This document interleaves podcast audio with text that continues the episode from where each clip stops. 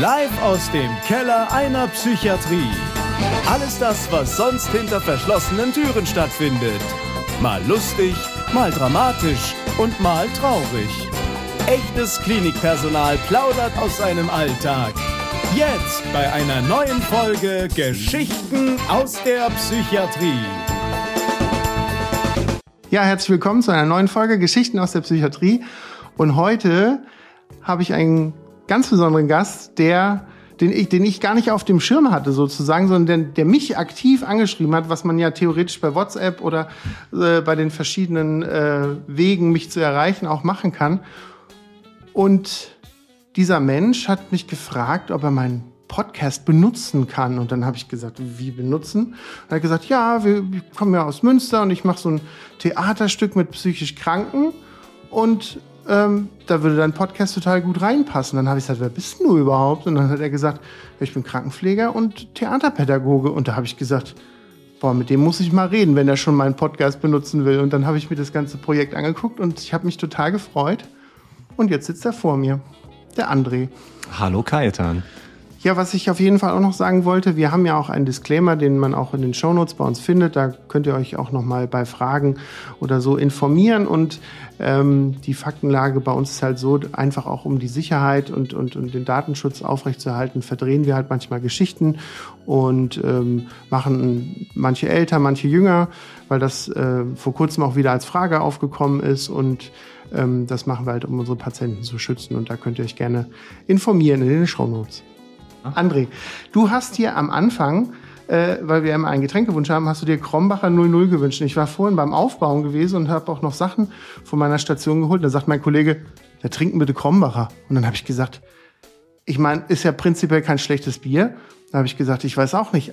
Ich denke 00 wahrscheinlich, weil du mit dem Auto gefahren bist. Aber warum Krombacher? Ja, weil ich von den alkoholfreien Bieren das irgendwie am besten finde. Ich bin gespannt. Ich habe Krombacher 00 noch nicht getrunken. Von daher würde ich sagen, einmal Prost. Prost. Ich bin gespannt.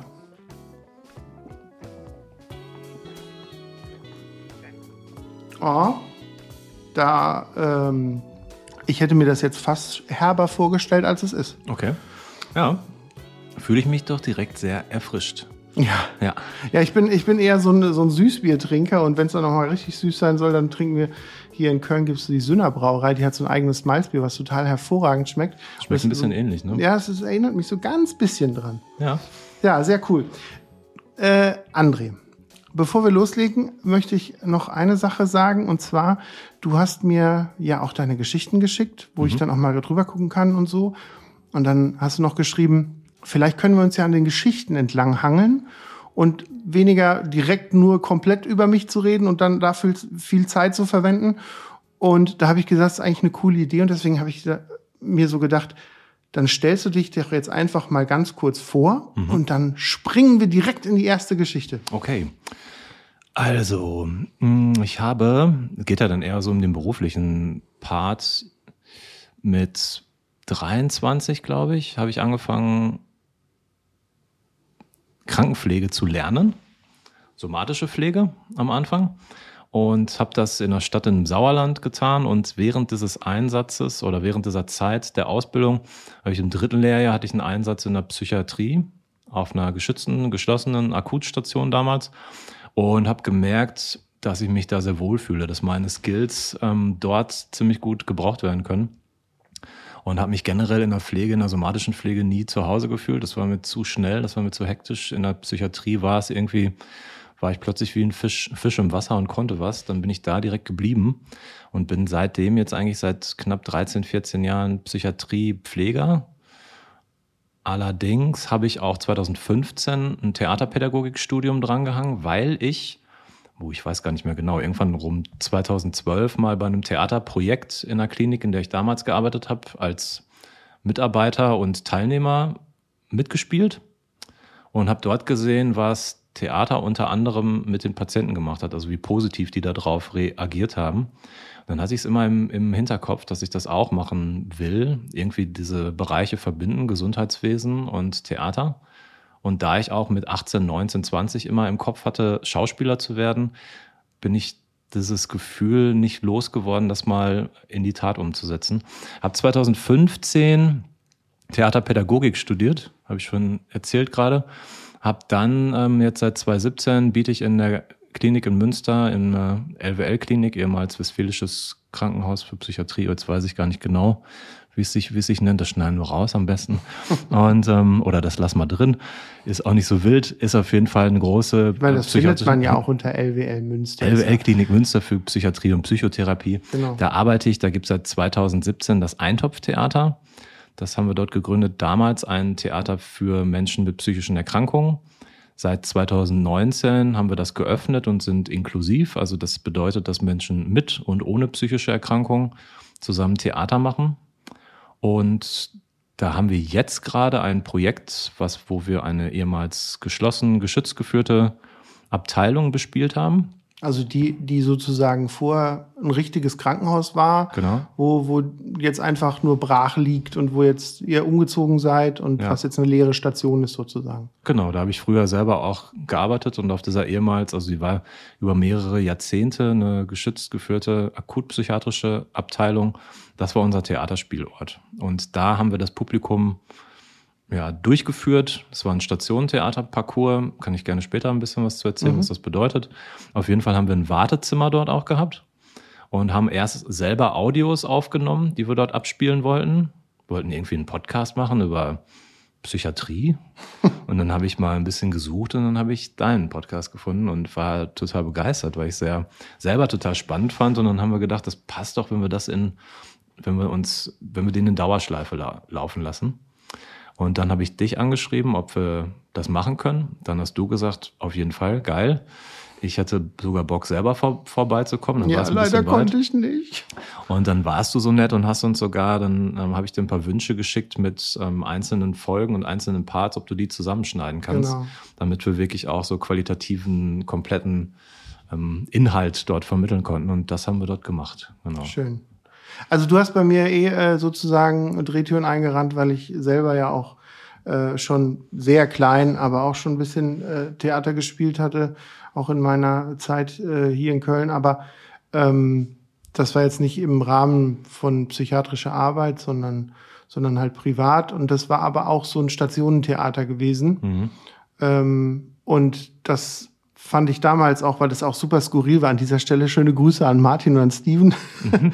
ähm, das war super, super skurril damals und, und es hat mir aber total Spaß gemacht. Und als du gesagt hast, ja, so Stationentheater auf so einer Station und dein Podcast und so, da habe ich gesagt, mega Idee, bin ich sofort dabei, habe ich sofort mhm. Bock drauf und deswegen habe ich dann auch schnell, schnell das fertig gemacht was ja. du brauchtest. Ja, das habe ich auch gemerkt, dass da die Türen ganz offen waren. Das war total schön. Ja. Ja. Mhm.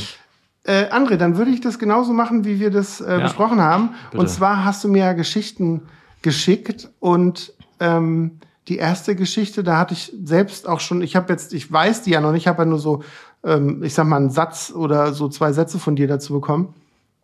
Aber ähm, ich habe sofort was selbst assoziiert damit. Das habe ich auch schon mal in äh, Folge 12 der ersten Staffel erzählt, mhm. nämlich Flucht im Schnee, weil ich hatte nämlich so was ähnliches auch.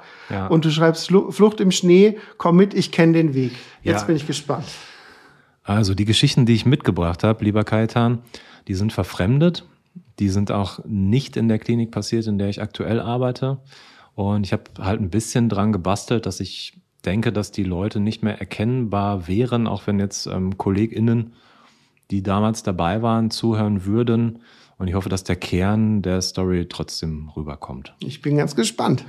Also, das war, als ich gerade examiniert war, also als ich gerade meine Prüfung bestanden hatte und dann meinen ersten richtigen Job hatte, was super aufregend war, weil man dann auch eine ganz andere Verantwortung hat eben. Und meinen ersten Nachtdienst auf einer Psychotherapiestation, wo Menschen, also war eine offene Station, wo aber auch wirklich Leute mit schweren Traumafolgestörungen auch behandelt worden sind, unter anderem. Und dort ähm, hatte ich eine Patientin, die mir immer wieder in den Kopf kommt, die einfach ähm, an so einer, ich weiß es nicht mehr, was sie für eine Diagnose hatte. Ist vielleicht auch manchmal gar nicht so wichtig. Mhm. Ne? Also es war auf jeden Fall, hat sie verschiedene Persönlichkeitsanteile in sich gehabt, wo sie sich öfter, also ich würde es eher Persönlichkeitsabspaltung nennen. Es war eine, ne, es war eine noch recht junge, junge Frau, das genaue Alter weiß ich nicht. Und äh, mitunter fiel die in ein ganz kind, kindliches Muster. ähm, hat sich halt so erschrocken, hat ihr Kuscheltier genommen, hat sich unterm, unterm Bett versteckt, war dann in einem anderen Moment wieder eine ganz andere Person, hast du so gemerkt, dass da wieder dich jemand anders anguckt, dich jemand anders ganz anders anspricht und hat mitunter Aderlässe gemacht, wo sie hinterher nichts mehr von wusste. Also die hat immer mit einer Kanüle am Waschbecken sich die, sich eine Vene eröffnet und dort jede Menge Blut ablaufen lassen. Und ähm, weil du, weil du das ansprichst und ich, ich muss ganz kurz äh, zu diesem Thema des Krankheitsbildes reingehen, weil mhm. dieses Krankheitsbild klingt nach multipler Persönlichkeit. Und dieses Krankheitsbild multiple Persönlichkeit ist ja immer eins, was in, ich sag mal, den Medien heißt Film und Fernsehen immer mhm. gerne auch plakativ für eine psychische Störung genommen wird, ist aber ja super selten. Mhm. Ist das denn tatsächlich dann dieser seltene Fall gewesen in deinen Augen, dass die Frau das hatte oder steckte da noch was anderes dahinter? Also das war das ist dann natürlich auch immer in, ich habe häufiger Menschen kennengelernt, die diese Diagnose auch hatten.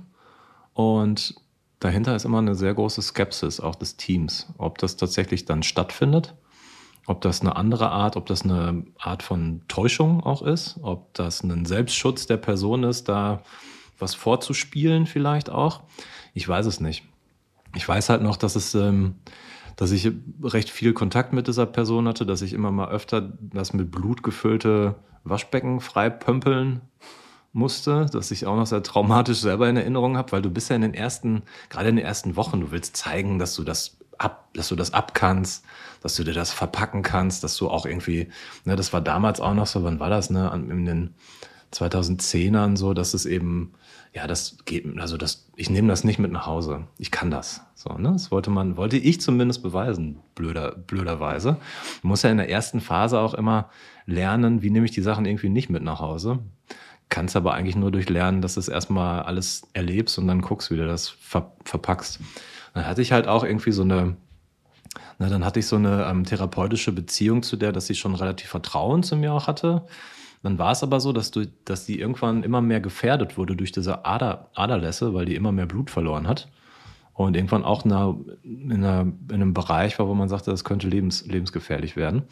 Und dann war, wurde überlegt, dass sie auf eine geschützte, geschlossene Station kommt. Das war noch, also erstmal noch zwei, drei Tage zurück. Ich hatte Nachtschicht, meine erste.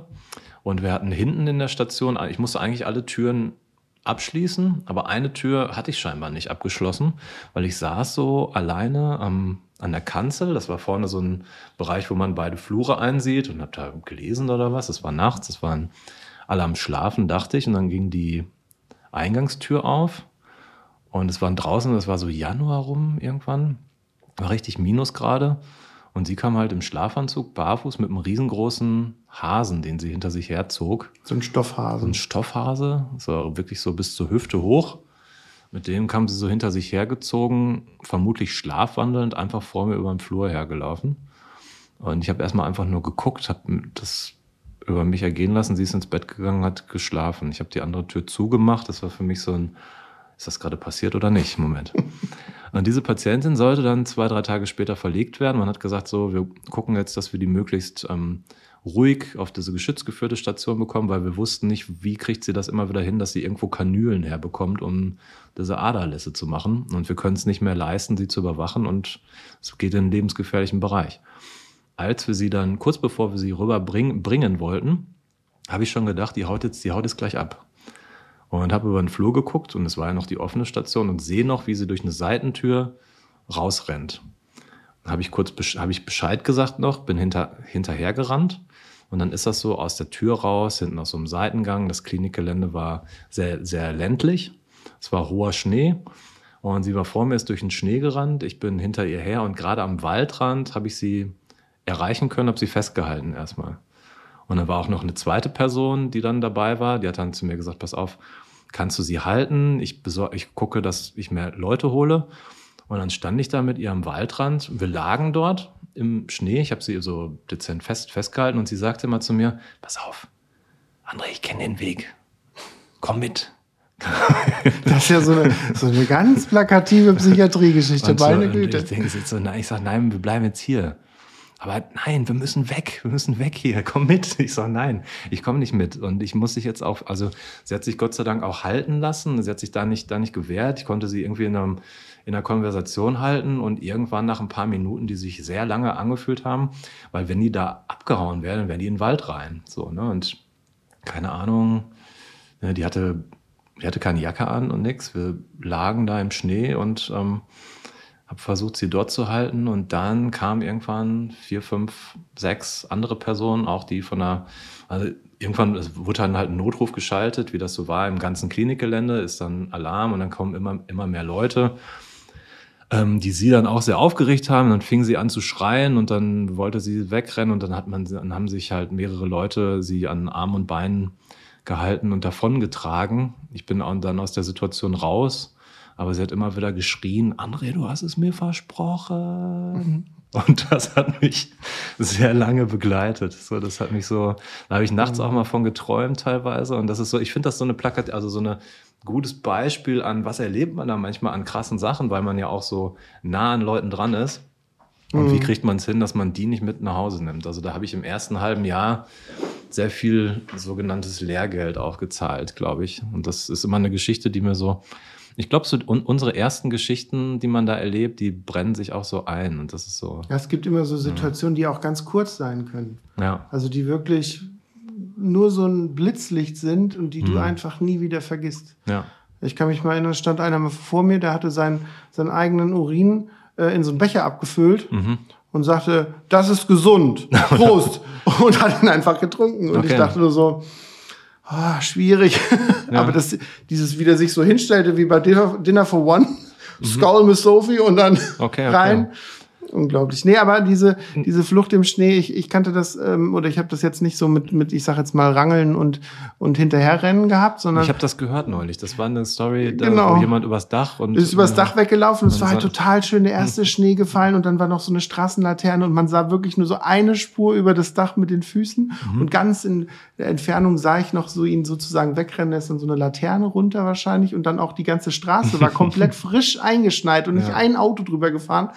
Und du hast so gedacht, boah, ist das schön, aber irgendwie, mhm. mir fehlt jetzt ein Patient. Ja, irgendwie romantisch und doch traurig, ja. Ja, ja und ähm, ist ja auch manchmal, manchen gönnt, ich, gönnt man das ja auch fast. Ne? Ich habe ja auch schon oft Leute kennengelernt, die, wo ich mir denke, hm, die sind jetzt zwar hier, müssen hier auf so einer geschützten Station sein, tun aber auch keinem was. Vielleicht ist es gar nicht so unbedingt notwendig, aber ähm, bei der Frau war es schon einfach irgendwo so ein echtes lebensnotwendiges Ding, dass sie weiter behandelt wird. Was mich mal mhm. persönlich interessieren würde, hattest du in deiner Schülerzeit oder vielleicht auch in deiner ganz frühen Anfangszeit, hattest du da eine Situation oder auch ein Patient mit einer Situation oder einfach nur ein Patient, also wie gesagt, einfach nur ein Patienten, der so ein bisschen der Grund war, warum, warum du dann in die Psychiatrie gegangen bist? Dass du sagtest, wenn die Leute so sind wie der, mhm. dann ist das ein Klientel, mit dem ich total gerne arbeiten würde. Hast du das auch gehabt?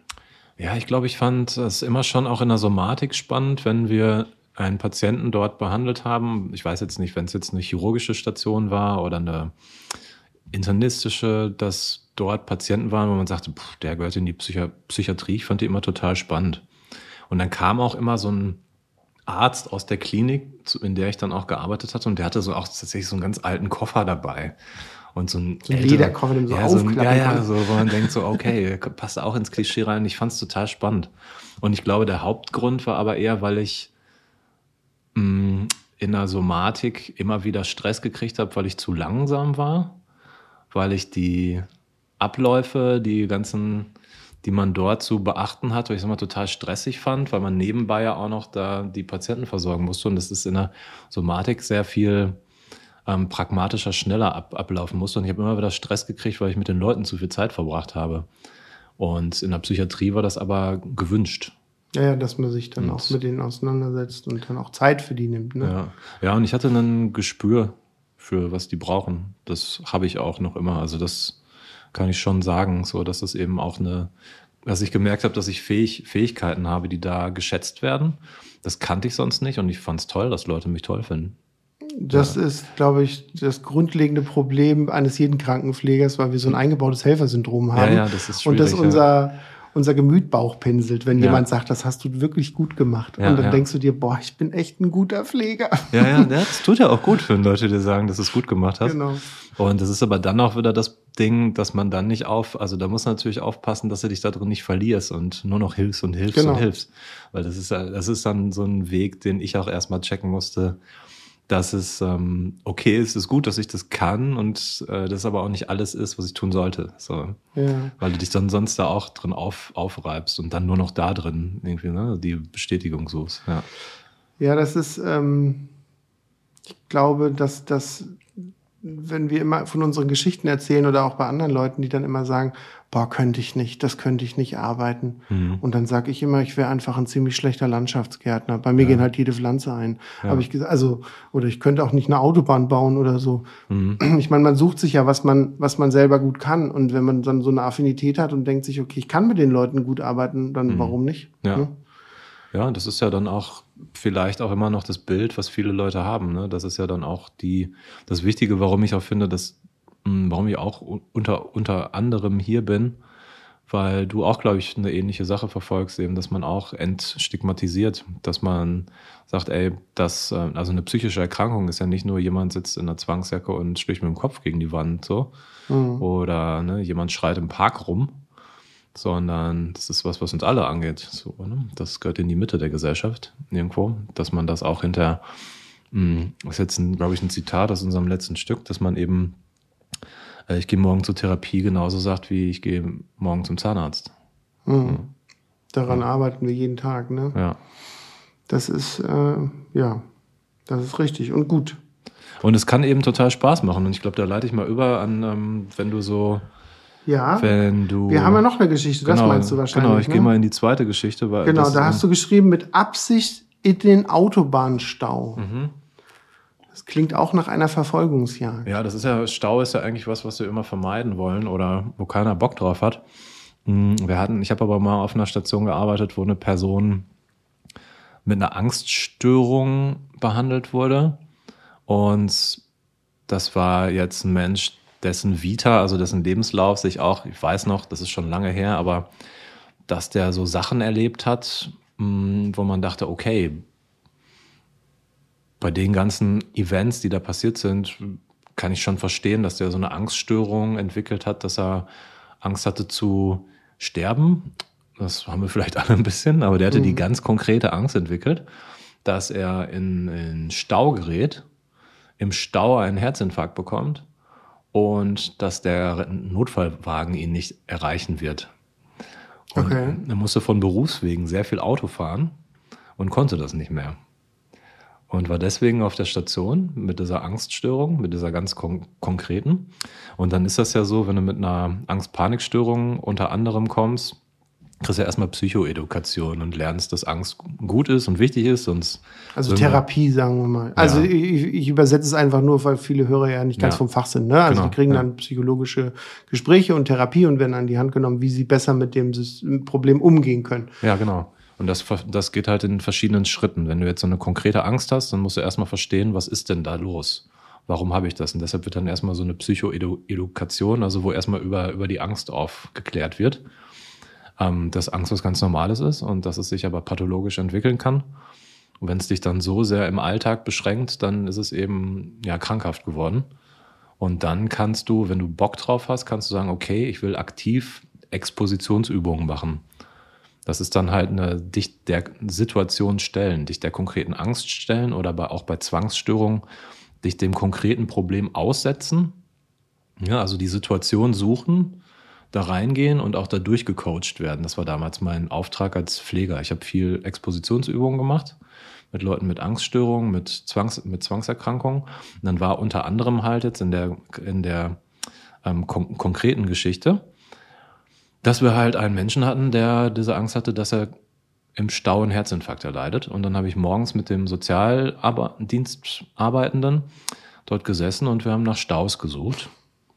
Wo sind die fetten Ich habe Staus so viele? Bilder im Kopf, Entschuldigung, ich Ja. habe gerade so, der, der André kommt morgen zum Frühdienst, Genau, macht erstmal das Radio an oder ist Internet und guckt, wo die Staus sind, Ja, damit er für seine Konfrontationstherapie dann erstmal weiß, auf welches Autobahnkreuz er fahren kann. Genau, und dann haben wir geguckt, wo ist denn richtig fetter Stau? Das war auch, wenn wir da jetzt hinfahren, dass der auf jeden Fall noch da ist. Dann ist der Sozialarbeiter ist gefahren und ich saß hinten mit dem Patienten und bin erstmal mit ihm durchgegangen, okay, jetzt kommt der, jetzt kommt der Stau gleich und dann darf der auch nicht, also in der Therapie halt auch nicht aus der Situation rausgehen und sich ablenken oder so, sondern doch bleiben sie konkret drin.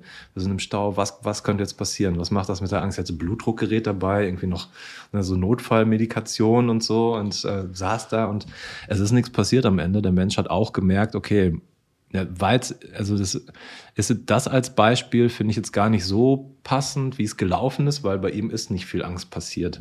Ich fand eher die Situation skurril, dass man dann den halben Tag als Pfleger damit verbringen kann, Staus zu suchen und da bewusst und mit, äh, mit Lust in den Stau rein. So, das fand ich schon spannend. Und, und habt ihr da noch immer gehofft, dass der möglichst lange steht, damit es so eine Vollsperrung ist ja, oder so, damit ja, dann noch nicht, nicht rollender Stau oder so. Ja, und am besten noch eine Situation mit einer guten, nicht funktionierenden Rettungsgasse oder so, oder? Nein. Ähm, es war dann einfach, äh, das war eben eine spannende Situation und da gab es viele Formen von, also die Expositionsübungen mit Zwangserkrankten zum Beispiel, ja, oder mit ähm, einer Person, die den konkrete, die eine, eine Zwangskontrollstörung entwickelt hat, dass der fünf Stunden die Wohnung nicht verlassen hat, weil er immer wieder zum Herd gelaufen ist. Das ist ja dann irgendwann so, die Leute leiden ja so krass darunter, weil die einfach an der Tür stehen und denken, boah, habe ich den wirklich ausgemacht, den Herd? Gehen wieder zurück, können nicht mehr zur Arbeit gehen, müssen sich von der Arbeit abmelden, weil sie dann können ja dann auch nicht sagen, ich komme nicht weg, weil ich nicht weiß, ob ich den Herd ausgemacht habe. So, ne, mhm. so, also da hatten wir damals wirklich sehr schwerkranke Personen, wo dann aber durch diese Expositionsübung, ich bin dann zum Beispiel in den Keller der Klinik, da hatten wir so eine ähm, Gemeinschaftsküche, die man benutzen konnte. Dann hat der dort den Herd an, angemacht und wurde ausgemacht. Ich habe einmal drauf geguckt, dann sind wir raus aus dem Raum. Ich habe die Tür abgeschlossen, der konnte nicht mehr rein. Und dann ist er richtig in die Angst gekommen. Halt, ne? Und dann coacht man die Leute aber auch durch und sagt, okay, spür das und geh auch da rein und sag, was ist das, das Schlimmste, was jetzt passieren könnte stell dir mal die Situation wirklich jetzt am schwierigsten vor. Es war damals Thera der Therapieansatz. Ich weiß gar nicht, ob das heute noch so ist, aber es hat geholfen. Weil er sagt dann, ja, jetzt fackelt das ganze Haus ab, ähm, alle Leute sterben und ich bin schuld dran. Und dann merkt er hinterher, das passiert ja auch nicht. Und diese Angst war da, die geht aber weg. Das sinkt, es wird weniger. Und das ist so dieser Sinn von Ex Expositionsübungen, dass du dich dem immer wieder aussetzt und merkst irgendwann, okay, ich überreagiere und ich checke, mein Körper checkt auch, das ähm, wird weniger. Das fand ich spannend. Ich, ich finde es deswegen auch spannend, nochmal von der ganz anderen Seite, weil allein die Zeit dafür in dem Kliniksalltag aufbringen zu können, sich, sag ich mal, stundenlang in Stau zu stellen oder vielleicht mal eine mhm. Stunde ins, in Stau zu stellen, wirklich sich auch von der Klinik zu entfernen mhm. und als Arbeitskraft dann dazu fehlen. Das ist ja auch ja. eine Sache, die die Klinik auch haben will. Mhm. Also das heißt, dass das auch gefördert wird, dass man sagt, okay, geh raus mit dem Patienten, mach deine Arbeit, mhm. egal was es auch immer ist. Aber dass man nicht sagt, wir sind so knapp besetzt, du kannst sie auf keinen Fall weg. Also ja, das finde ich total gut. Das ist total geil. Das ist heute nicht mehr. das war damals noch auch in einer, also in einer anderen Klinik und ähm, ist was, was ähm, so sollte es sein in vielerlei Hinsicht, aber so kann es im Moment nicht mehr geleistet mhm. werden. Ne? Also das ist auch was, was mir ein bisschen fehlt teilweise. Ich arbeite noch also größtenteils in der Psychotherapie, aber da haben wir einfach den Schlüssel nicht, um diese Be Bezugspflege wirklich leisten ja, zu können. Das ist ja ne? das, was auch im Moment durch die Medien rennt. Mhm. Ich würde sagen, in der äh, nächsten Geschichte, die gleich nach der Pause kommt, wirst ja. du auf jeden Fall auch über deine Arbeit als Theaterpädagoge erzählen. Sehr da bin gerne. ich ganz gespannt. Jetzt muss ich aber noch einen Schluck Krombacher trinken und noch ja. mal kurz durchatmen. Cheers. Okay. Cheers.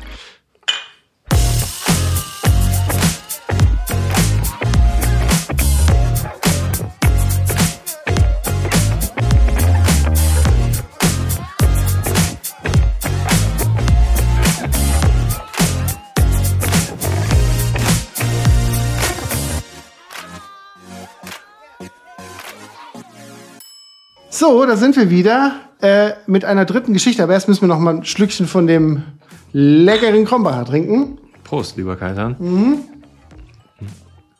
Bin wieder viel zu schnell. Also ich bin tatsächlich keiner, der normalerweise 00 Biere trinkt, weil ich in der Regel, wenn ich mich wirklich für Bier entscheide oder auch für Wein entscheide oder so, mhm. dann bin ich auf jeden Fall zu Hause. Deswegen, ich bin gar nicht, aber ich hatte hier auch schon mal einen Bekannten von mir, einen Radiologen, der hatte sich, glaube ich, Bitburger 00 gewünscht. Und das fand ich auch so, habe ich noch nie getrunken, keine Ahnung. Mhm. Aber war auch nicht schlecht. So, die dritte Geschichte, und da habe ich ja schon gesagt, gehen wir auch so ein bisschen in deine, ähm, in deine Ausbildung rein als mhm. Theaterpädagoge. Und da hast du mir den Satz geschrieben, in meiner Rolle komme ich besser klar. Ich zu sein ist mir zu anstrengend.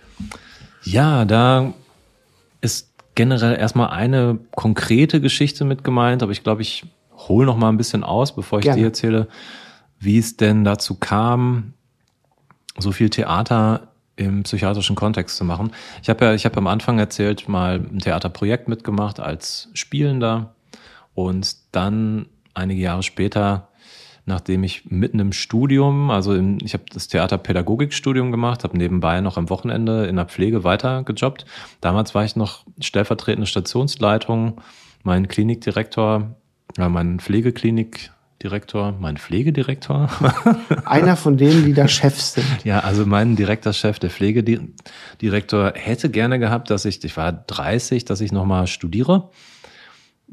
Da sehe ich Bachelor of Business Administration, studiere, um in dieser Führungsriege der Klinik mitzumischen weiter, weil ich das irgendwie ganz gut gemacht habe. Ich selber war da aber unglücklich drin, weil du dann irgendwann nur noch mit den Problemen der MitarbeiterInnen beschäftigt bist, statt mit den Patientinnen.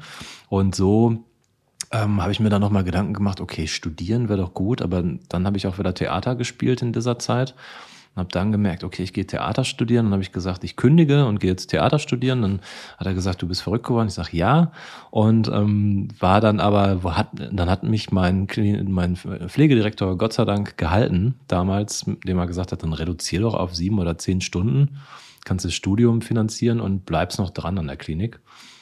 Und ich habe auch damals bewusst Theaterpädagogik studieren wollen, weil ich auch ein bisschen weg vom Thera Therapeutischen wollte. War irgendwie damals auch gedacht, weiterhin mich mit Erkrankungen befassen mit Problemen befassen.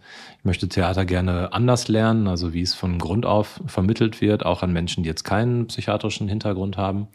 Und habe dann erstmal zwei Jahre studiert, nebenbei gearbeitet und im zweiten oder dritten Studienjahr hatte ich ein Modul, wo ich dann an einer, als wo ich dann Praxis, ein praktisches Projekt machen sollte, starten sollte und habe dann eine Improvisationstheatergruppe auf einer Psychotherapiestation gegründet, die dann einmal pro Woche stattgefunden hat. Also für stationäre Patientinnen, sagen wir mal für insgesamt 50 Leute, die auf zwei Stationen stationär waren, die hatten optional das Angebot, an einer Impro-Theatergruppe teilzunehmen, mittwochs 16 Uhr in einem separaten Raum außerhalb der Station. Aber nur zu Verständnis, das ist eine Therapiestation gewesen. Das heißt, die mhm. Leute waren ja. schon auf dem Genesungsweg. Das waren keine akut, nur, nur für unsere Zuhörer. Ja. Das waren keine akut psychisch Kranken, die sozusagen gerade mit dem RTW reingefahren wurden und dann sagst du, hallo, ich bin der Theaterpädagoge, wir können eine Runde Theater spielen. Nee, das war nicht so. Das war sondern, sondern das waren schon Leute, die auf dem Genesungsweg waren und die sich dann da im Rahmen von pädagogischen und therapeutischen Ansätzen mit dem Thema Theaterspielen auseinandergesetzt haben. Das waren Menschen, Menschen, die auf einer Psychotherapiestation aufgenommen waren. Das bedeutet, dort kommen Personen hin, die mit einem Vorgespräch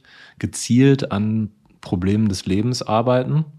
Ja, sei das jetzt eine Depression, sei das eine Angst-Panik-Störung, sei das eine Borderline-Persönlichkeitsstörung, hm, seien das Lebenskrisen auch, ne, die, die, die, dich, diese, die dich einfach mal treffen. Und die Leute waren dort in der Regel sechs bis zehn, sechs bis zehn Wochen in geplanter Behandlung so aus dem Alltag raus, ne, aus dem Beruf raus und dich erstmal um dich selber kümmern. Was ich generell gut finde. Ich fände es eigentlich ganz geil, wenn wir sowas öfter alle mal machen könnten. Das ist immer noch, man muss erstmal ziemlich am Boden sein, bevor man das machen darf, so ungefähr. Und ähm, solche Menschen, ja, von 18 bis 60, sage ich mal, in der Altersspanne, äh, sind dann, haben dann dort teil, teilgenommen. Das hat sehr, das hat ziemlich stark eingeschlagen, das Angebot. Also es wird gerade in dem Bereich super gut angenommen.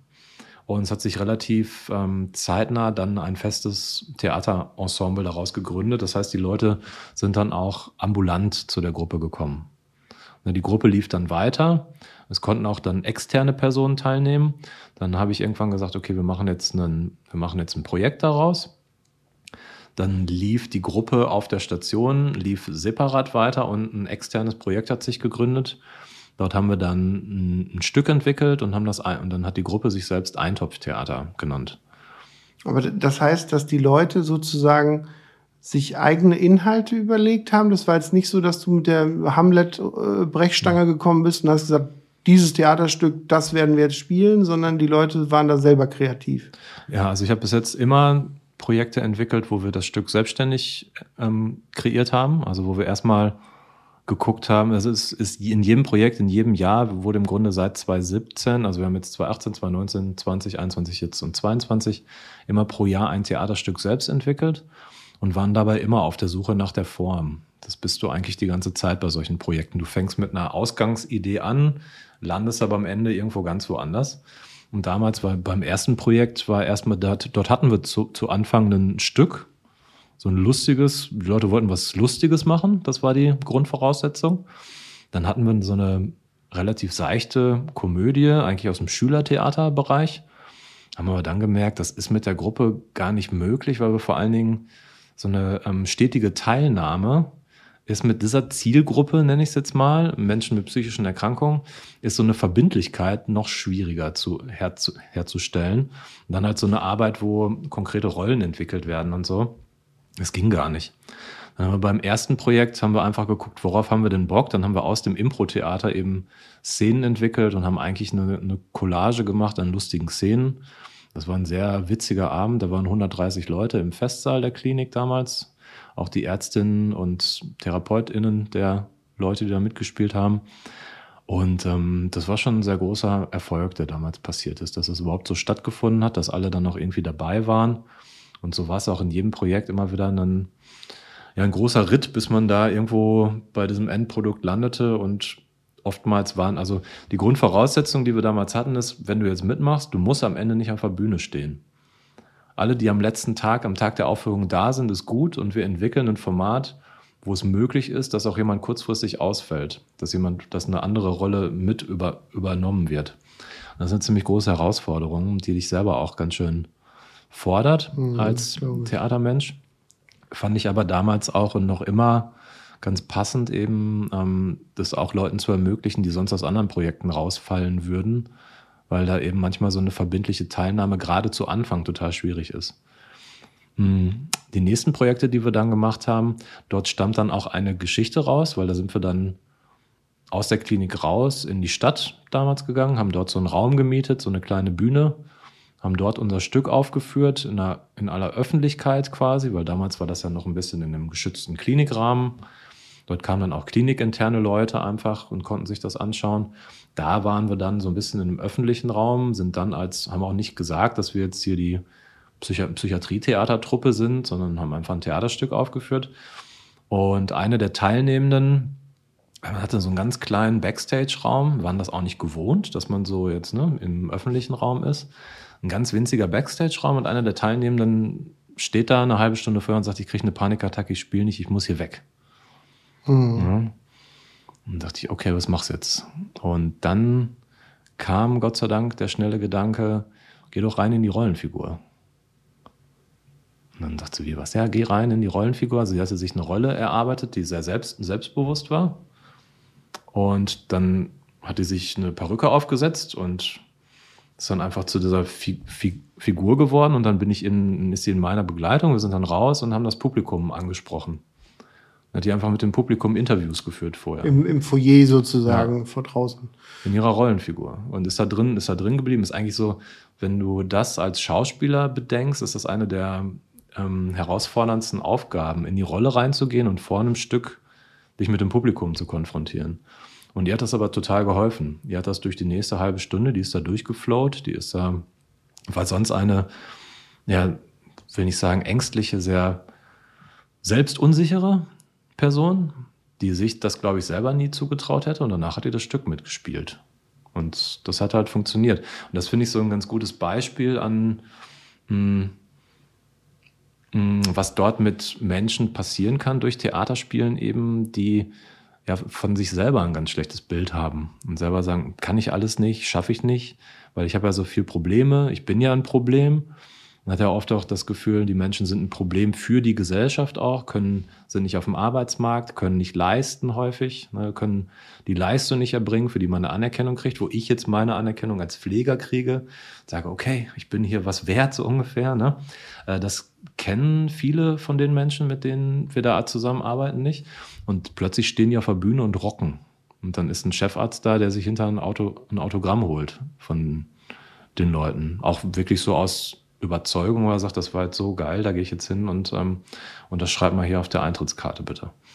Also ich, ich, vielleicht sieht man es beim Gesichtsausdruck an, aber in, in mir reift eine, eine wohlwollende Blume von Verständnis gegenüber dieser Person, weil bei meinen wenigen Theater äh, Expeditionen hatte ich ähnliche Situationen, dass man sozusagen vor dem Stück oder auch um das Stück drumherum in die Rolle geht und dann auch ähm, Publikum, was sozusagen wartet oder mhm. was irgendwie äh, bereitsteht für den nächsten Akt oder wie auch immer, mhm. dann auch mit der Rolle konfrontiert. Und ich habe, obwohl ich ja jetzt keine Panikattacke in dem Sinne habe, aber ich habe das auch total gut gefunden, in diese Rolle zu gehen und mhm. dann halt nicht an dem Stück zu hängen, sondern einfach nur seine Rolle so ein bisschen auszuprobieren und wie, wie schaffe ich das und was, was, was gibt mir das und so weiter. Ja. Und, und ich fand das damals schon so toll bei mir selber, dass mhm. ich, als du so erzähltest, dass die, die Frau da wie so gewachsen dran ist und dass sie dann auch diese Situation gut überspielen konnte, im wahrsten Sinne des Wortes, mhm. mit ihrer Rolle.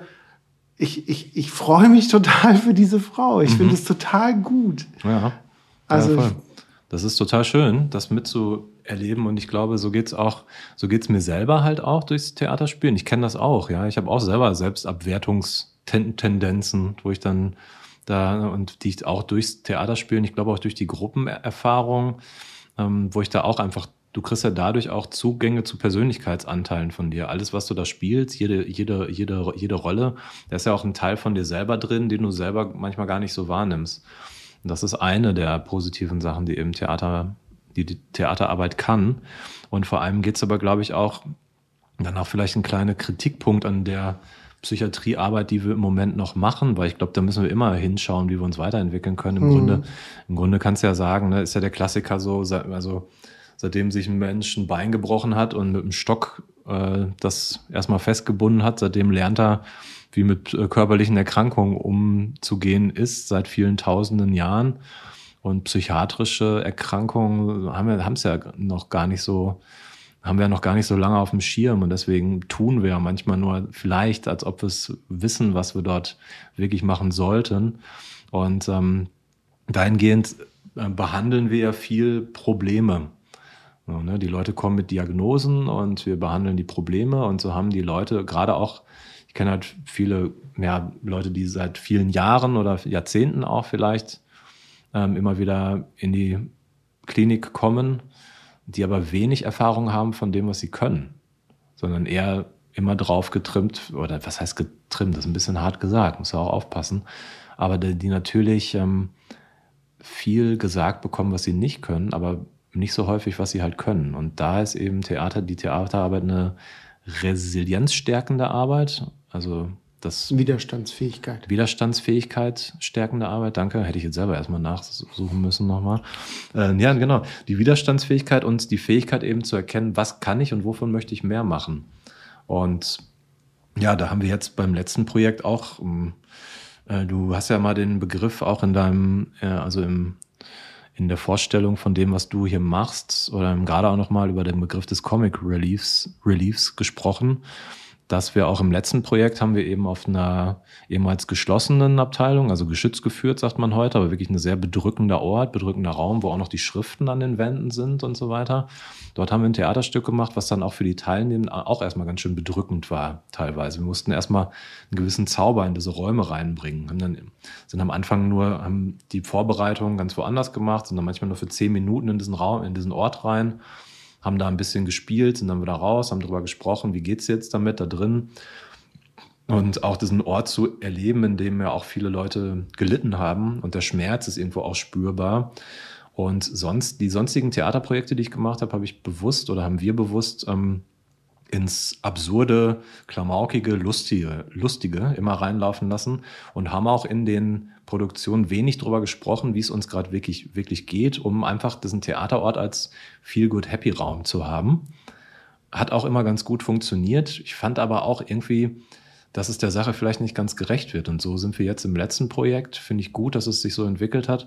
Hatten wir auch öfter sehr schwierige Proben, wo es immer mal wieder jemandem nicht, nicht gut ging, also wo die Leute schon sehr belastet zur Probe kamen und man das auch nicht wegspielen konnte. Und dann haben wir irgendwann gesagt, okay, wir gehen da jetzt auch mal rein in die Thematik und schreiben da jetzt Texte gemeinsam drüber. Und haben dann auch Texte über die Befindlichkeit und über, wie geht's mir, wenn ich so bin und wie möchte ich lieber und was bedeutet äh, psychische Erkrankungen in der Gesellschaft haben für mich Dann haben da sehr ähm, intensive Texte sind dabei entstanden, die wir dann in der, in der, in der, in der Gruppe auch untereinander getauscht haben, sodass niemand seinen eigenen Text hatte und haben dann äh, ein Theaterstück entwickelt, wo ähm, sehr absurd schräges Klinikpersonal miteinander spielt und wo wir dann immer wieder also diese schweren Thematiken behandelt haben, wie Depression und Folgeerscheinungen wie Suizidalität, aber wo wir immer nach Lösungen gesucht haben, wo wir immer durch Humor, durch Selbstironie, auch durch die Frage, was wäre eigentlich, wenn ich eine Kari Karikatur wäre, so über sehr viel ähm,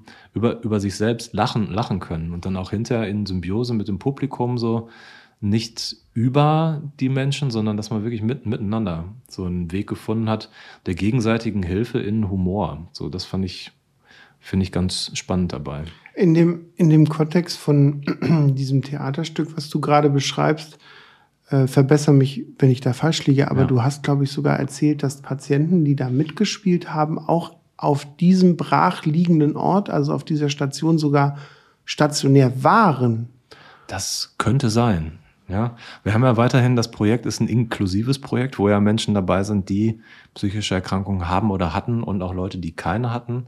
Und so sage ich an der Stelle auch nur, es könnte sein. ja, weil, weil ich, ich also ja, ja. ganz unabhängig, ob das stimmt oder nicht, mhm. ähm, wenn ich mir vorstelle, dass ich, dass ich sozusagen ein Theaterstück an einer Stelle spielen soll, mhm. die ich eigentlich ganz anders abgespeichert habe. Ja ja, also kann ja sein, keine Ahnung, oh, gibt ja noch andere Varianten, keine Ahnung, ein Freund von mir ist auf der Bühne gestorben oder mhm. hat sich das Bein gebrochen oder was auch immer und dann muss ich dort aber weiter als Schauspieler Theater spielen. Ja. Also das heißt, du verbindest ja den einen Ort mit der einen Sache, die du da vielleicht auch negativ erlebt mhm. hast. Also für mich äh, Hut ab für Patienten, die die überhaupt auf irgendeiner äh, geschlossenen Station äh, irgendwas spielen. Ja. Ganz unabhängig, ob das jetzt auch die war, wo sie lagen oder nicht, aber ja so, dass, weil du ja sagst, der, diese ganzen Gefühle, die da hochkommen, mhm. dass man in so einem dunklen Raum, wo noch die Sachen an den Wänden stehen. Also ich habe, ich meine, ich war jetzt nicht im Knast oder so, mhm. ähm, das ist eine andere Geschichte.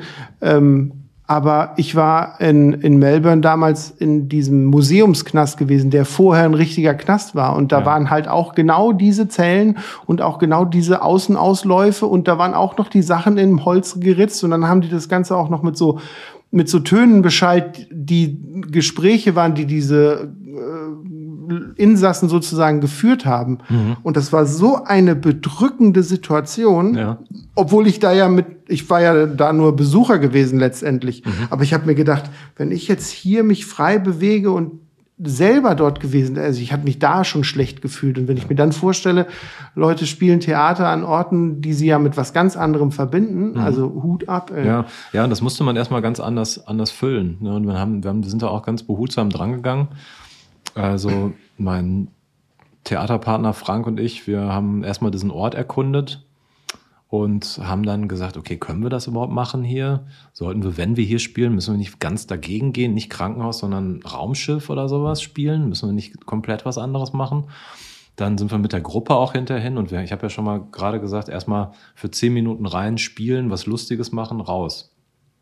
Irgendwann haben wir gedacht, okay, was braucht der Ort denn? Ja, der braucht Lichter, Lichterketten, Kuscheltiere, viel ähm, ja viel, viel Süßig, Süßigkeiten, viel eigene Sachen von zu Hause. Und irgendwann haben wir, wir haben so fünf Hausstände jetzt auf dieser geschlossenen Station mittlerweile.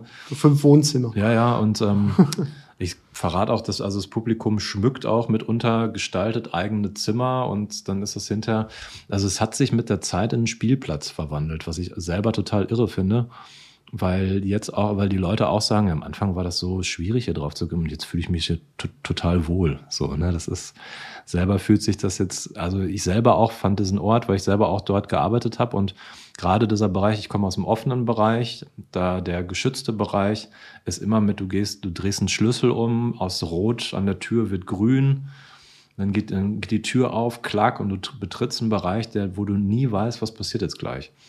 Gerade weil wir auch innerhalb der Kliniken diese Notfallsysteme miteinander verknüpft haben. Das heißt, wenn ein Alarm ist auf der einen Station, dann drücken die einen Alarmknopf, dann bimmelt es bei, bei uns, dann musst du da hinrennen. Das habe ich etliche Male gehabt, wo du dann nie weißt, was passiert jetzt gleich hinter, hinter dieser Tür. So, ne? Kommt dir direkt einer entgegen, du musst, auf, du musst aufpassen, kann, ne? ob du Ne, also du hast auch immer eine gewisse Anspannung und eine gewisse Bereitschaft, einer Gefahr entgegenzutreten. Und so eine Station war das ja für mich auch. Ne? Und jetzt ist das irgendwie ein lustiger Theaterspielort, an dem wir aber auch ernste Thematiken so behandeln, dass das Publikum auch als nicht psychiatrische Leute dort ein, eintauchen können. Mhm. Ähm, ist ein sehr sehr tolles Stück geworden für uns, für uns alle. Eine sehr das, tolle das Erfahrung. hieß Singing in the Brain, habe ich Singing gelesen. In the, in the Brain hieß das. Und wir spielen es im Februar nochmal, weil wir, so, weil wir so viel. Da habe ich ja vielleicht eine Chance. ja, ich weiß ja, dass im Februar auch noch einiges bei dir ansteht. ja, aber ähm, rauskommt. Ja, und da weißt du, kommt ja noch was raus bei dir im Februar. Und ähm, ja, deswegen, mal gucken. Ja, deswegen, aber, aber wir spannend. spielen Anfang Februar nochmal. Man kann ähm, mal auf unserer Homepage vorbeikommen, wenn ich hier Werbung machen darf. Ja, auf jeden Fall. Ich werde ja. auch in den Show Notes deine Links ja. reinhauen. Eintopftheater.de, zusammengeschrieben eintopftheater.de. Genau. Gerne mal vorbeigucken. Finde ich super. Das, was, was, wir dort, was wir dort machen. Ja, André, ich würde sagen, wir holen noch einmal kurz Luft. Ja. Und dann hören wir uns gleich wieder. Alles klar.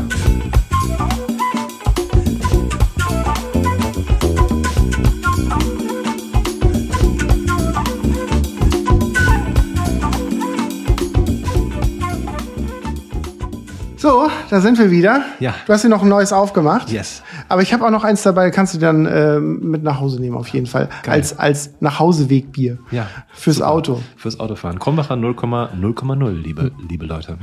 ja. ähm, was ich mir noch äh, in der Pause gerade so gedacht hatte und ähm, was, was vielleicht auch die, die Hörer auch interessieren würde, wo ist denn sozusagen der therapeutische Hook-up für psychisch Kranke im Rahmen der Theaterpädagogik? Weil sie ja schon mit ihren verschiedenen Krankheiten da ankommen und dann denkt man sich, ja, soll der Psychotiker jetzt so tun, als hätte er nichts? Oder mhm. ich habe das noch nicht ganz so.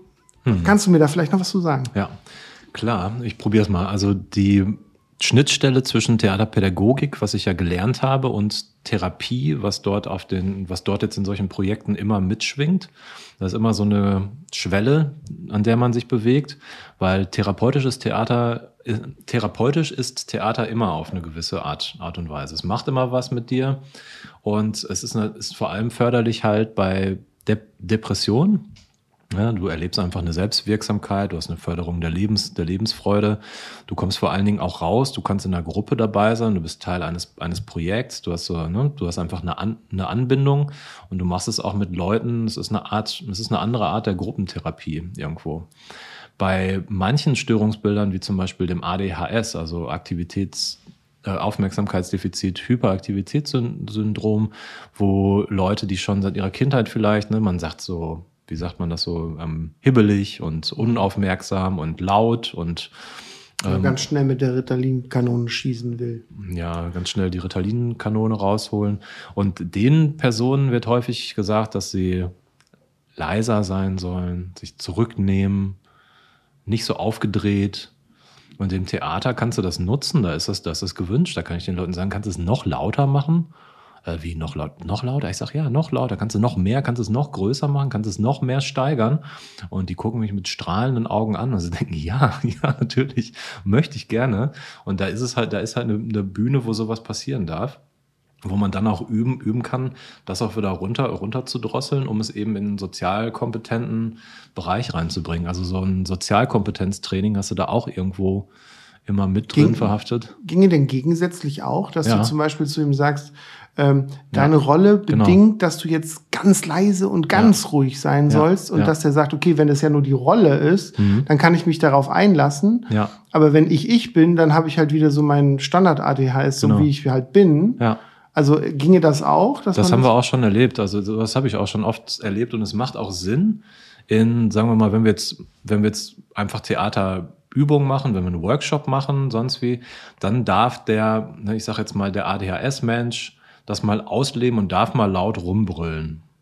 Ich würde es aber nicht so machen, dass er das als Rolle macht, weil dann bist du ja die ganze, also in einer Theaterrolle finde ich es eigentlich immer spannend, generell ins Gegenteil zu gehen, um auch andere Sachen auszuprobieren. Das ist zum Beispiel die Person, die immer in sich, in sich gekehrt, zurückgezogen, ängstlich ist, vielleicht was Mutiges, nach vorne Preschendes spielt. Und der Mensch, der immer laut ist und dafür vielleicht auch einen drüber kriegt, dass der fast nicht spricht und mehr durch Bewegung macht und Pausen setzt. Pantomime. Und das vielleicht, aber eher so, eher so in der Ruhe und merkt, dass er damit ganz viel ausdrücken kann auch. Weil eine Theaterregel sagt auch, oder weiß ich gar nicht, ob es eine Theaterregel ist, aber man sagt auch, wir Menschen der sogenannten westlichen Welt, wir wollen immer, wir haben immer die Angst, dass es uns nicht gibt. Deshalb ähm, sind wir auch die ganze Zeit am Quatschen und machen immer die ganze Zeit was. Und wenn man auf einer Bühne alleine steht und nichts sagt, dann hat man das Gefühl, man wäre gar nicht, gar nicht da. Und deshalb ist so diese Momente der Ruhe auszuhalten und das Stillsein und trotzdem diese Präsenz spüren, das ist, glaube ich, für viele Leute auch total spannend und wichtig. Ein ganz spannendes Feld. Ich bin ja. ähm, ziemlich glücklich, dass du heute bei mir bist, weil das einfach auch so ein Herzensthema von mir ist, wo ich so richtig ja. Bock drauf hatte. Ja, das ist auch, finde ich, finde ich super spannend. Es ist ja auch im, so wie jetzt vielleicht auch gerade mal im Moment zu sein, so, ne? Also es, ähm, da geht es vielleicht, da finde ich auch, dass es in der Therapie auch häufig darum gehen sollte, nicht immer zu denken, was war, oh nein, ist alles so schwierig gewesen, was liegt noch vor mir, oh nein, ist auch alles so schwierig. Theater ist so im Moment sein, im, im, im Hier und Jetzt und das zu spüren und auch diesen Moment mal kontrollieren zu können, das merke ich, gibt, gibt mir auch und gibt den Menschen, mit denen wir das machen, auch ganz viel. Ja. Ja, ähm, du hast mir auf jeden Fall noch einige Geschichten aufgeschrieben und ich ähm, habe mir auch selber noch zwei Fragen für dich überlegt. Ja, bitte. Ähm, aber weil von den Geschichten, die du aufgeschrieben hast, welche ziemlich spannend finden, habe ich gedacht, ich, ich frage dich jetzt mal zu der einen Sache. Der Richter in der Toilette, bitte, was ist das für eine Geschichte? Das ist eine, das sind alles so Geschichten, die mir selber gar nicht passiert sind, die ich mal gehört habe von Leuten, ähm, die in dem psychiatrischen Kontext. Im psychiatrischen Kontext, die mhm. in psychiatrischen Klinik arbeiten und die teilweise sind die Geschichten bestimmt schon 50 Jahre alt.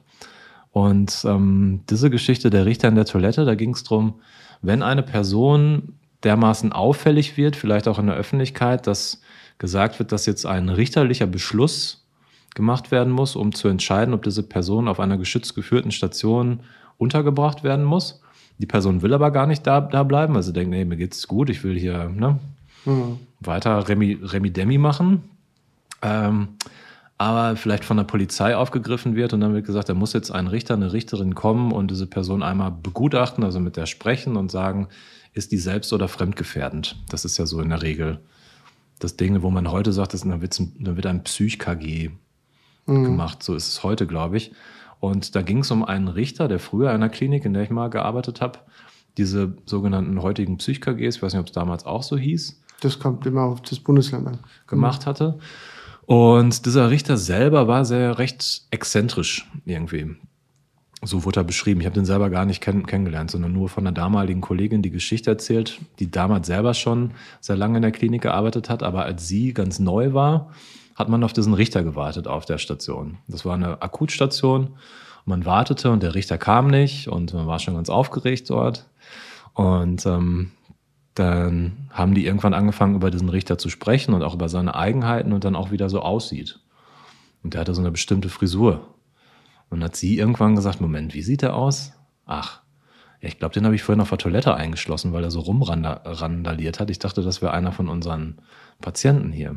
Und dann war es so, dass sie ihn einschließen. Dass sie ihn eingeschlossen hat. Viel zu. oh ne, da war wohl, da war wohl ein Herr, der sich irgendwie daneben benommen hat. Sie damals als Schülerin auf der Station gewesen und die hat ihn dann einfach auf der Toilette eingeschlossen.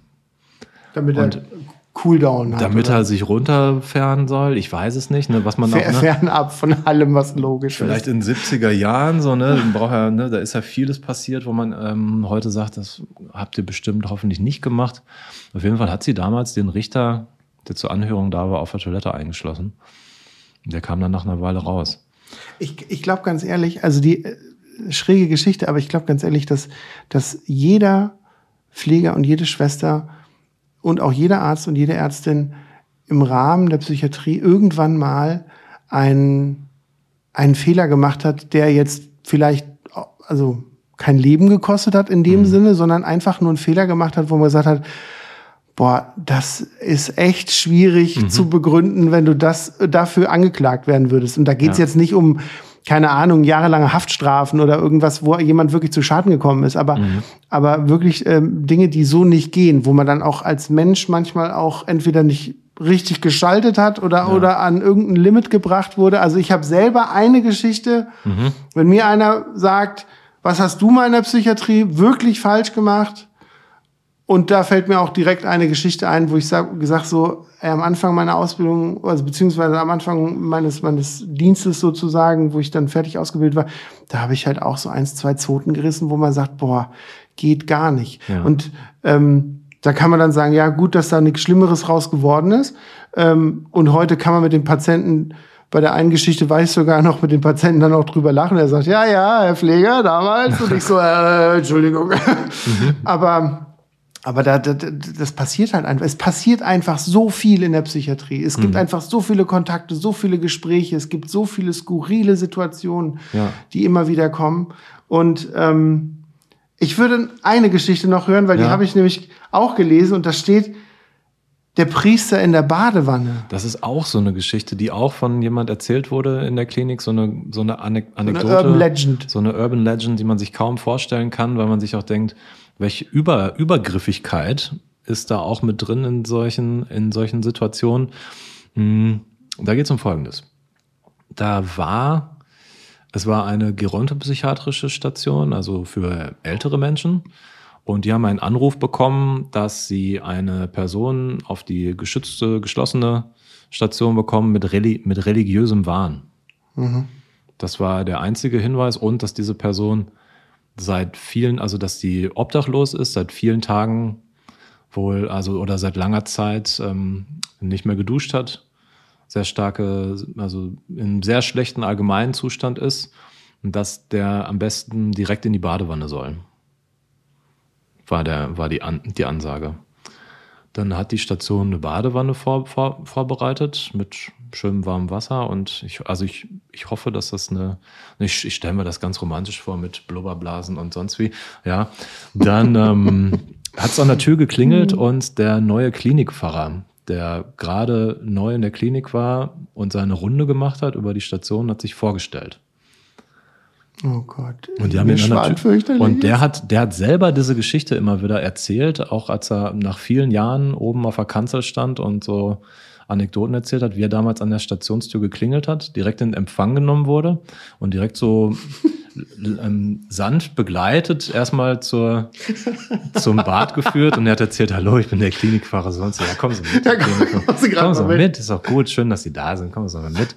Und dann war, war der irgendwann an der Wanne und fing dann an, sich zu wehren auch und sagte nein und äh, natürlich, ich bin's doch, ne? also ich habe die Geschichte nicht miterlebt, wie gesagt.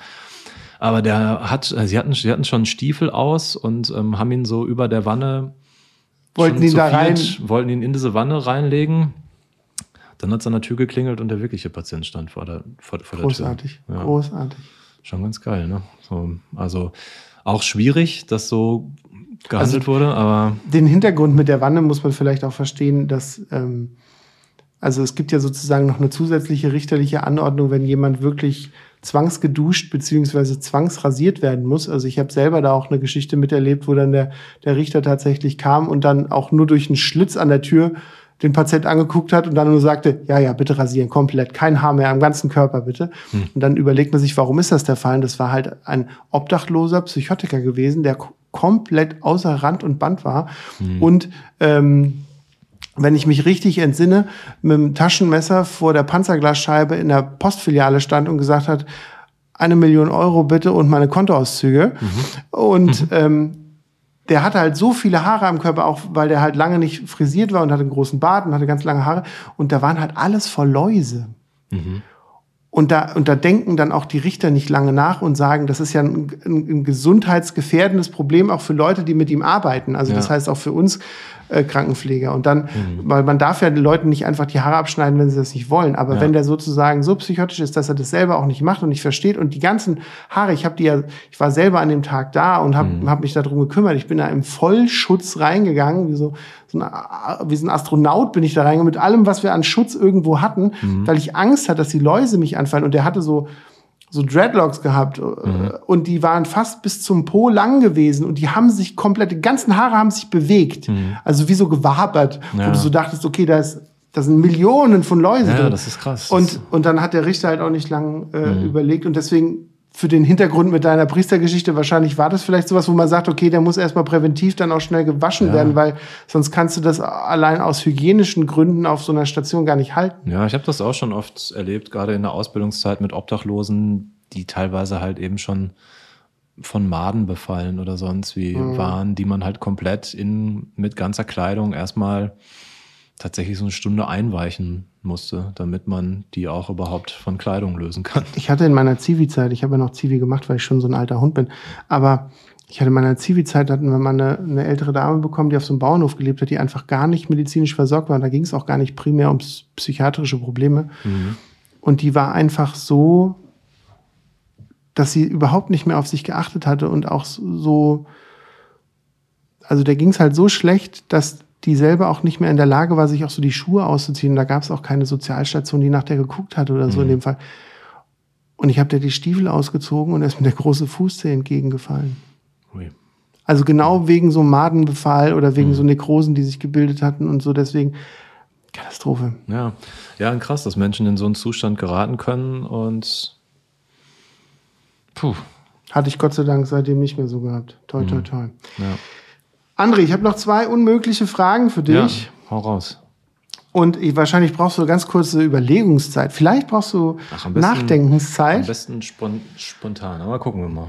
Erzähl mal. Als ich, als ich nach unserem Vorgespräch mit dir Kontakt in dem Vorgespräch hatte und dann so dachte, was könnte ich so jemanden wie den André fragen? Einen Theaterpädagogen, der auch belesen ist und so. Dann habe ich mir überlegt, womit hättest du besser nie angefangen? Puh, da fällt mir einiges ein, wo ich jetzt sagen würde, das stört mich an mir oder das ähm, hätte ich vielleicht sein lassen sollen, aber im Endeffekt macht's einen auch, ne, das klingt jetzt so hippie-esque, macht's einen auch eben zu dem, der man so ist. Also da gibt's ähm, viele Sachen. Ich glaube, ich hätte niemals anfangen sollen, mich so auch selber mh, nicht so wahrzunehmen, wie ich selbst bin. Also ich glaube, ich habe auch durch die Theaterarbeit, durch die Arbeit in der Psychiatrie ganz viel über, über mich selber gelernt und bin dann irgendwann auch, so vor allem in der Pandemiephase, ähm, stand ich irgendwann vorm Spiegel und kam gar nicht mehr so wirklich klar mit mir. Und habe dann so das Gefühl, puh, dachte ich damals so, hätte ich lieber gar nicht erst angefangen, mich so viel mit solchen Sachen, die sich so selber reflektieren, mit der Selbstreflexion so auseinanderzusetzen, weil das doch auch mitunter ganz schön anstrengend und hart war, um dann aber auch wieder hinterher zu lernen, es ist gut, das zu machen, um sich selbst auch wahrzunehmen, um auch die um auch mit den Menschen, mit denen man arbeiten kann, viel besser klarzukommen, weil ich auch teilweise auch so leichte depressive Phasen entdeckt habe bei mir und auch auf, aufgedeckt habe und die ich auch viel verdrängt habe, glaube ich, die ich gar nicht wirklich wahrgenommen habe und gar nicht wahrnehmen wollte. Und ähm, Stichwort Emotionsregulation und ja, dann denke ich mir manchmal, hätte ich erst gar nicht damit, damit angefangen, mich selbst so viel auseinanderzunehmen und wieder zusammenzubauen. Und heute denke ich doch, es ist aber gut, das so erlebt zu haben, weil sonst ähm, hätte ich vieles verpasst. Ich habe vor kurzem mit einer Kollegin über das Thema gesprochen und habe gesagt, warum ich auch so gerne in der Psychiatrie arbeite, ist, dass man aufgrund der Tatsache, dass man die Leute immer motiviert, sich selbst zu reflektieren und um zu schauen, was haben sie im Leben vielleicht auch so gemacht, dass es zu der Krankheit geführt hat oder so, dass man immer wieder auch die Leute sozusagen angiegst, über sich selber nachzudenken, sei das in verschiedensten Arten von Therapien oder sei es einfach nur im alltäglichen Gespräch. Und dadurch werden wir selber damit ja auch so konfrontiert, dass man das auch selber tut. Und ich glaube einfach, dass gerade Pflegekräfte in der Psychiatrie ähm, da das, das sehr gut können, Mhm. Das vielleicht auch verdrängen manchmal, aber das auch sehr gut können. Aber wenn man so in der Somatik arbeitet, wo das überhaupt gar nicht Thema ist, wo es nur um den Blinddarm, um das Bein und dann um, um die nächste Reanimation geht, aber Ja. es dann gar nicht so darum geht, wie fühle ich mich dabei, wie geht's mir dabei, wenn ich mit dem Patienten so rede und weil man ja auch viele Dinge wie Fixierung, Gewalt, äh, Gewaltmaßnahmen etc. halt auch sozusagen in der Psychiatrie ja ausleben muss, weil das irgendwie so dazugehört, Mhm. Ähm, reflektiert man sich eher selber. Und ich finde, dass da schon auch eine große Chance drin liegt. Ja. Ähm, und das macht einen auch ein bisschen zu einem besseren Menschen, weil ich kenne einige Menschen auf dieser Welt, ähm, wo ich manchmal hingehen würde und sagen, Äh, könntest du mal ganz kurz drüber nachdenken, was du gerade erzählt hast und mhm. wie du, wie, was du da bei anderen Leuten machst, ja. indem du so redest oder die dann wirklich so egoistisch durch ihr Leben berserken, denen alles scheißegal ist, mhm. also rein auch auf so einer Emotionsebene, mhm. wo ich dann immer denke, wenn der ein bisschen über sich selber gelernt hätte und in sich selber mal reinhören würde, würde der vielleicht so gar nicht sprechen. Mhm. Das stimmt, da stimme ich dir zu. Und ich glaube auch, dass ähm, ich viel gelernt habe, dass dennoch auch nicht alles, was ich in jedem Leben gemacht, getan habe, auch vielleicht die beste Entscheidung und Idee war dass ich aber auch gelernt habe, mir auch selber Dinge zu verzeihen und dass man das bei anderen Leuten auch tun kann. Und dass ich es wichtig fand auch, dass ich diese Pflegearbeit, psychiatrische Pflege oder ähm, auch für mich mache, weil es mich auch glücklich macht, anderen Leuten zu helfen. Das ist ja auch eine Ego-Sache. So, ne? Das machen wir, weil uns das irgendwie auch was, was gibt. Und ähm, dann daraus aber auch wieder zu lernen, nicht nur in dieses Muster zu verfallen, anderen zu helfen, sondern auch bei sich zu gucken, was brauche ich jetzt gerade, was tue ich mir jetzt mal Gutes. Und ähm, das musste ich jetzt in der Theaterarbeit, kann ich hier nochmal sagen, auch nochmal wieder neu lernen, dass ähm, ich du bist ja, ich bin da ja nochmal wieder ganz nah dran an Leuten, wo ich sonst im Klinikkontext, ich komme hin, ich habe Frühschicht, ich bin dann Pfleger, ich übergebe aber im Spätdienst an andere Leute und dann gehe ich nach Hause. So. Mhm. In der Theaterarbeit bin ich sehr viel näher an den Personen dran, wir duzen uns, wir sind nah, wir sind irgendwie, ne, das entwickeln sich eine Art Freundschaften dort und ähm, das ist nochmal wieder ein neuer Umgang zu lernen, den ich jetzt gerade habe. So, ne? Wenn man dann mhm. auch wieder ganz nah dran ist, Verstehe. dann aber auch wieder die Leute in die Selbstverantwortung zu, zu nehmen und denen zu sagen, hey, das ist jetzt, ne, ich bin nicht der Thera Therapeut hier, ich mache mit euch Theater. Am Ende des Tages müsst ihr euch um euch kümmern. Und dann ist aber auch Theater wühlt immer ein bisschen was auf. Deswegen sind wir da auch gerade so an einem Balanceakt, wo wir dann, ähm, wo ich, was eben anders ist als sonst in der klinischen Arbeit. Wo ich aber so auch nochmal Danke an die das Ensemble und die Truppe, mit der ich da gerade arbeite, weil die das richtig gut machen. Cool. Ja. Das finde ich ein super Schlusswort, André. Es war mir eine Freude, dass du da warst. Ja. Du hast so viele Knöpfe bei mir gedrückt, die ich schon lange nicht mehr gefühlt habe, sozusagen, einfach aus dieser Theaterarbeit raus. Und das hat mich total gefreut, dass du sie gedrückt hast. Mhm. Gerade auch die Geschichte mit der Patientin, die da ja, ähm, in die Rolle gegangen ist, um da aus der Panikattacke zu kommen. Hervorragend. Ich äh, danke dir auch, dass ich Krombacher 00 kennenlernen durfte. Ja, sehr gerne. Und ich äh, wünsche dir, dass du gesund wieder nach Münster zurückkommst. Vielen Dank. Mich hat es auch sehr gefreut, hier gewesen zu sein. Gerne. Dann auf bald. Bye, bye.